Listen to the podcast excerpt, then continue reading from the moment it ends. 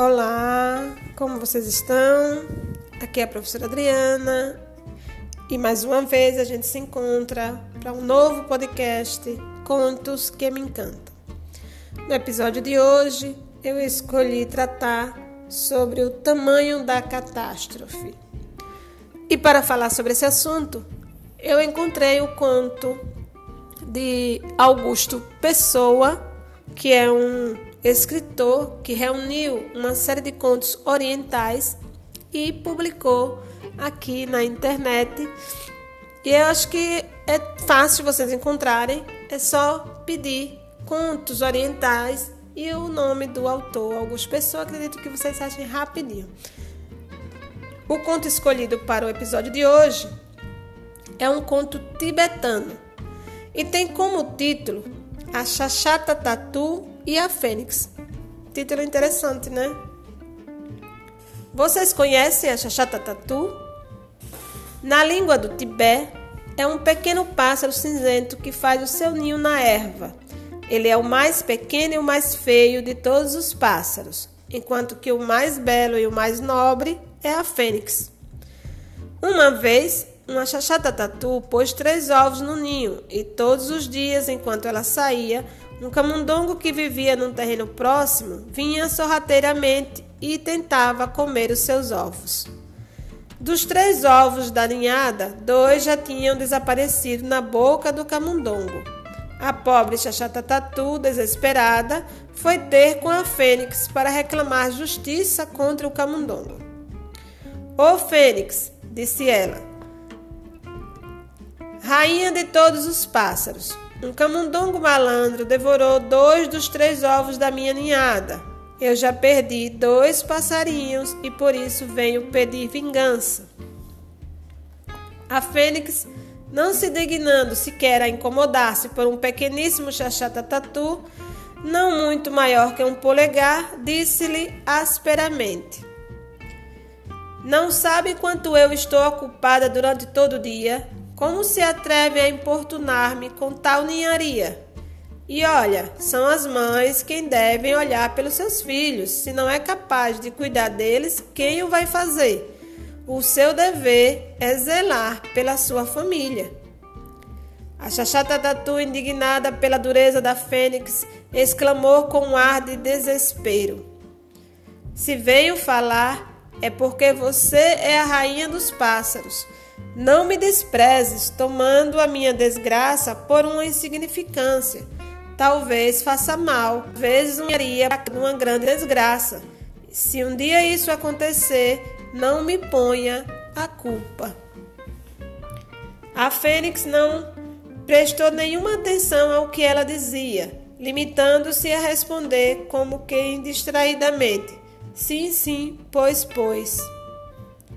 A Chachata Tatu, receando que a Fênix não tivesse ouvido bem, disse tristemente: Por que é que você está falando assim? Sim, sim, pois, pois.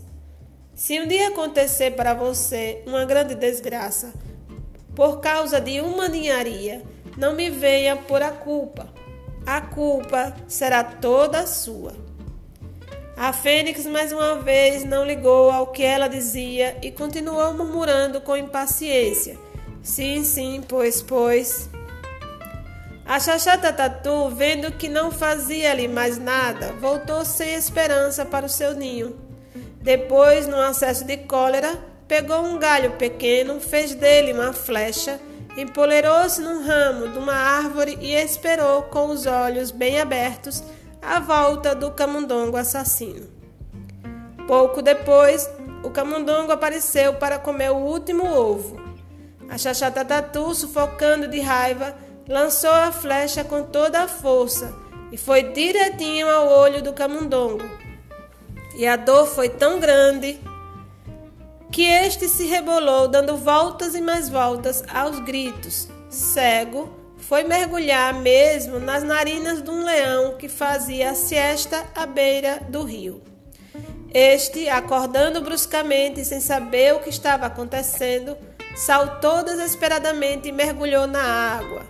Na água, um dragão nadava preguiçosamente E quando viu assim de repente o leão cair perto dele, elevou-se subitamente no ar com medo de ser devorado e, sem querer, esbarrou no ninho da fênix, quebrando o ovo que lá se encontrava. A fênix, louca de raiva, injuriou o dragão. Seu idiota, você sabe que nós, as fênix, não podemos pôr senão um ovo por ano e que temos somente um filho. Por que, que voa assim como um louco para fora das águas e derruba o meu ninho e quebra o meu ovo? Não sou eu quem tem a culpa, Fênix, respondeu o dragão. Enquanto eu me banhava tranquilamente, um leão saltou para a água para me devorar. Então, naturalmente, eu voei para o céu. Derrubei o seu ninho por acidente. A culpa não foi minha. Vá falar com o leão que saltou sobre mim. Então a fênix foi procurar o leão. Ah, sabe a fênix, disse o leão, não me amaldiçoe. Dormia eu sossegadamente na praia quando de repente um camundongo entrou nas minhas ventas. Com a dor, saltei para o rio. Como vê, a culpa não é minha, é do camundongo. Ele é quem merece a sua censura, não eu. E assim a Fênix foi procurar o camundongo. Ah, nobre Fênix, disse timidamente o camundongo. A culpa não foi minha, mas da chachata tatu. Passeava eu ali pela grama quando ela me feriu no olho com uma flecha. Com a dor, caí no primeiro refúgio que encontrei e, por acaso, foi às ventas de um leão. Toda a culpa é da chachata tatu. É ela quem deve ser castigada.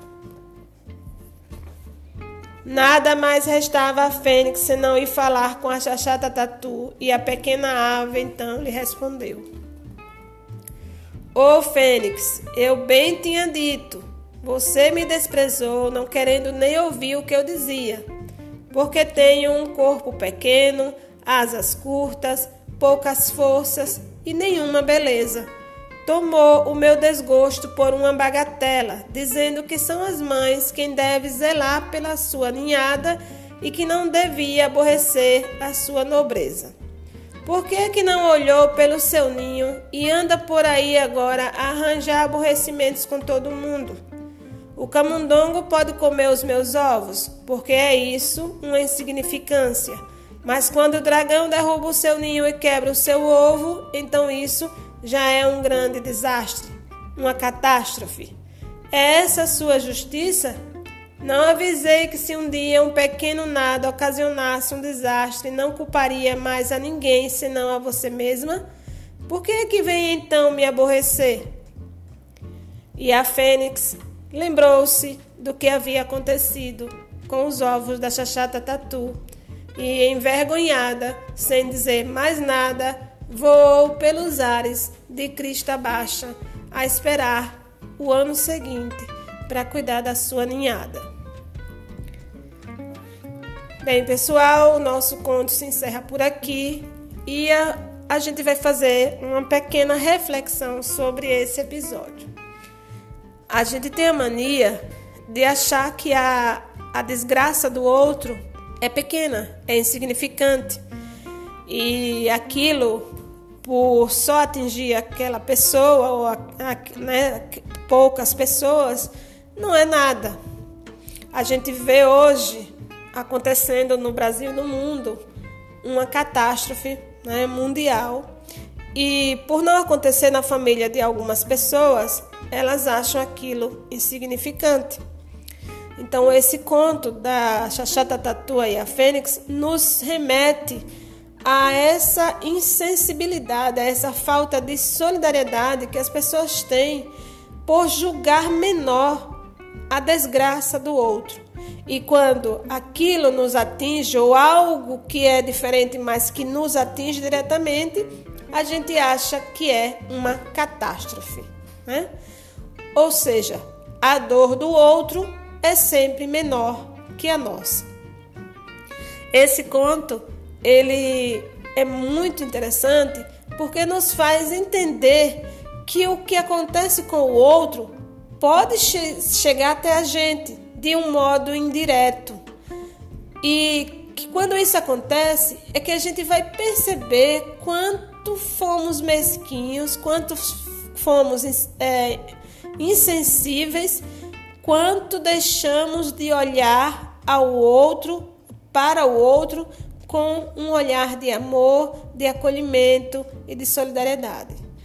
Mas aí já é tarde, porque a desgraça já bateu na nossa porta e vem somente o arrependimento, à espera de que uma outra oportunidade a gente faça diferente, porque aprendeu com a dor. Né? Então, esse conto ele se encerra por aqui, incluindo a nossa reflexão e que fiquemos atentos, observando que nem sempre um mal que está acontecendo na vizinhança ou com a pessoa que está distante da gente ou num outro país ou num outro lugar, a gente acha que é pequeno, que é menor, porque não chegou até a nossa casa. Vamos nos prevenir, porque, como disse a Xaxata Tatu, uma desgraça insignificante pode ser o começo de uma catástrofe mundial. E a gente precisa cuidar dela no início, antes que a perda chegue até a nossa própria pessoa. E é isso, minha gente. A nossa reflexão fica por aqui. Eu espero que tenham gostado do conto. Lembrem-se que o conto ele é um conto tibetano, um conto, uma reunião de contos orientais. É só entrar no site e procurar. E eu espero que tenham gostado. Se gostaram, compartilhem. E é esse o nosso objetivo. Até o próximo episódio, na próxima semana, se Deus quiser. Tchau. Bom domingo a todos.